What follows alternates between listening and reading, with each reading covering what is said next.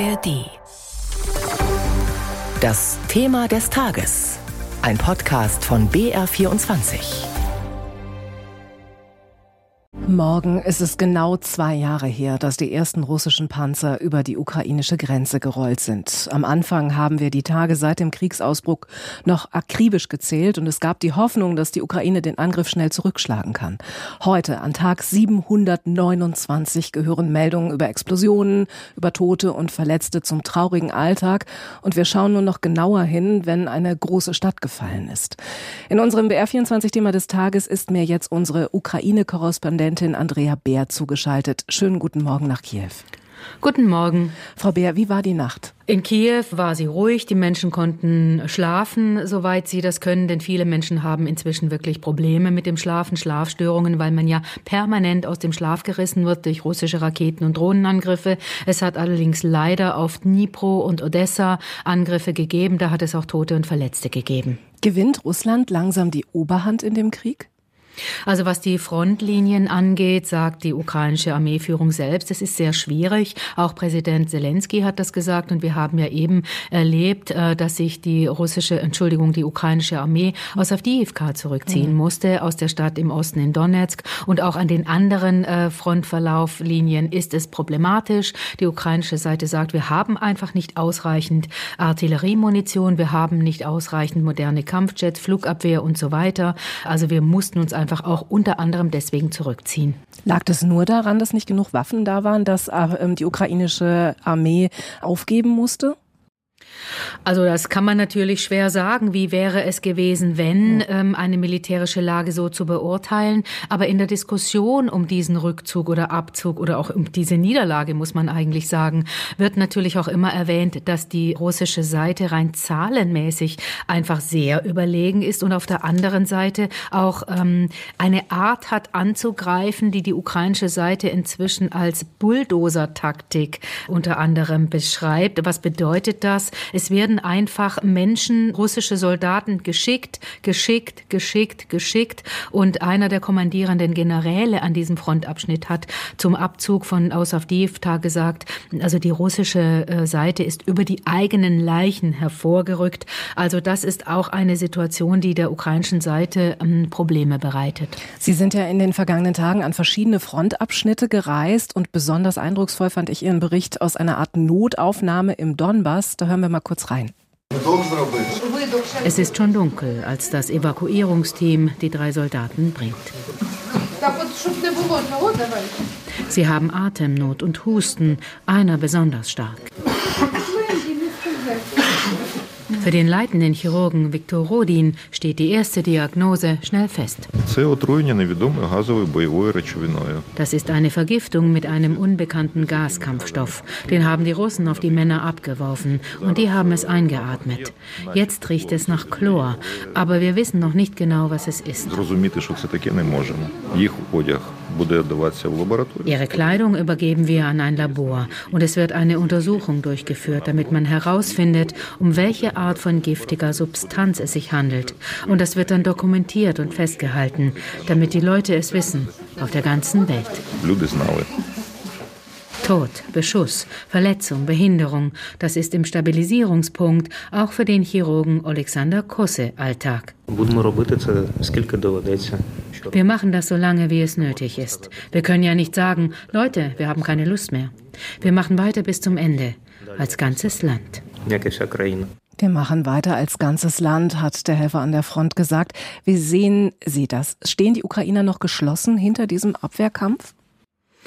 Also was Umfragen angeht, da sieht es so aus, dass die Menschen natürlich müde sind, erschöpft sind. Natürlich wünschen sie sich Frieden. Zum Beispiel Alexander Kosse, der junge Chirurg, den wir eben gehört haben, der kommt aus dem russisch besetzten Mariupol, hat seine Familie mit dem kleinen Kind in den Westen des Landes gebracht, beziehungsweise die sind dorthin gegangen, hat gesagt, ich wünsche mir im Moment einfach nur, dass ich meinem Kind zum Geburtstag gratulieren kann. Mehr Pläne mache ich nicht. Und so ungefähr drückt das eigentlich so die Stimmung schon aus, dass die Leute sagen, ja, was bleibt uns übrig? Übrig. Er sagt ja auch, ja, ich kann ja jetzt nicht einfach sagen, ähm, ja gut, ich habe keine Lust mehr hier die verletzten Soldaten zu versorgen. Das geht einfach nicht. Also er ist übrigens auch mobilisiert, hat sich nicht freiwillig gemeldet und hätte eigentlich lieber einen zivilen Beruf als Chirurgen ausgeübt. Und ähm, die Umfragen zeigen eben, die Leute sind nicht bereit, die besetzten Gebiete abzutreten. Sie wollen auf keinen Fall, ähm, dass ihre Führung verhandelt in irgendeiner Form mit Russland im Moment. Auf der anderen Seite sind sie natürlich müde und erschöpft, traurig, sie sind ausgelaugt und so weiter. Also beides gehört einfach zusammen.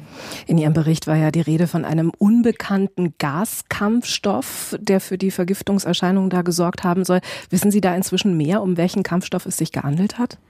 Nein, äh, diese Uniformen, die werden in ein Labor geschickt und das wird dann analysiert. Aber der Vorwurf steht eigentlich schon länger im Raum, den die ukrainische Seite erhebt, dass es eben dieses Tränengas ist, das eben über russische Drohnen abgeworfen werden würde oder über Granaten.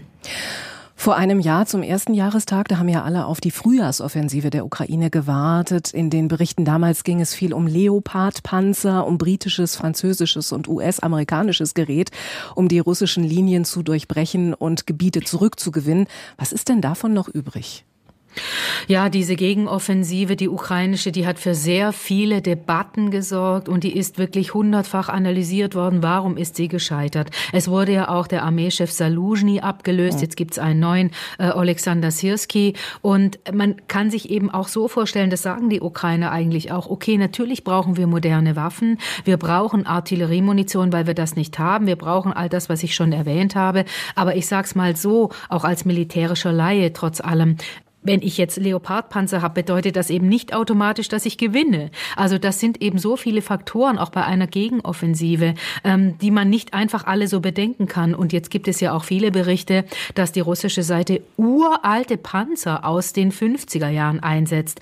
Einfach die schiere Masse macht es eben auf der russischen Seite und die Art zu kämpfen oder die Art anzugreifen, besser gesagt.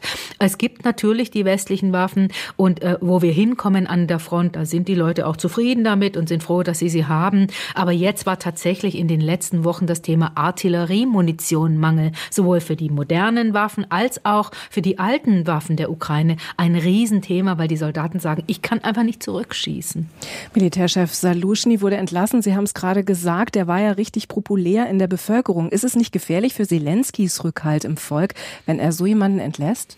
Ja, das war schon ein Thema, vor allem auch in der Armee, wo viele gesagt haben, also wir brauchen eure politischen Spielchen, so wurde das empfunden, ja. Wir brauchen eure politischen Spielchen nicht, wir brauchen eine klare Führung, wir wollen Saluzhny behalten und er ist ja nur ein Konkurrent von Zelensky und so weiter und so weiter. Aber die anderen haben wieder gesagt, man darf es jetzt darauf auch nicht verengen. Aber es hat Zelensky sicherlich ähm, Sympathien gekostet. Er hat immer noch ganz gute Umfragewerte, eigentlich Umfragewerte, die mehr oder weniger realistisch sind sind im Bezug auf die Wählerschaft, die ihn damals gewählt hat, 2019. Aber ähm, das war schon ein Thema, das viele beschäftigt hat und das viele auch kritisch gesehen haben. Informationen und Einschätzungen von unserer Ukraine-Korrespondentin Andrea Beer. Vielen Dank dafür. Morgen jährt sich der russische Einmarsch in die Ukraine zum zweiten Mal und das war unser BR24-Thema des Tages dazu. Wie lange dauert noch der Krieg in der Ukraine? Das fragen wir uns seit dem ersten Tag im Podcast Streitkräfte und Strategien. Wie erfolgreich ist die Gegenoffensive? Die Ukrainer kommen, wenn überhaupt, dann sehr langsam voran. Sie kommen unter ständigem Beschuss voran, weil konstant nahezu Artilleriebeschuss herrscht. Und was sagen eigentlich Militärexperten über die Waffenlieferungen? Wir streiten ja in Deutschland ja auch leidenschaftlich über Wärmepumpen, aber wir streiten nicht über Leopard oder wir überlegen uns noch nicht, wie wir Leopard oder Puma-Bestellungen ein bisschen schneller durch die Runden kriegen. Ich bin Anna Engelke. Und ich bin Carsten Schmiester. Wir ordnen die Nachrichten aus der Ukraine ein. Jeden Dienstag und Freitag. Hören Sie gerne rein und abonnieren Sie den Podcast Streitkräfte und Strategien, zum Beispiel in der ARD Audiothek.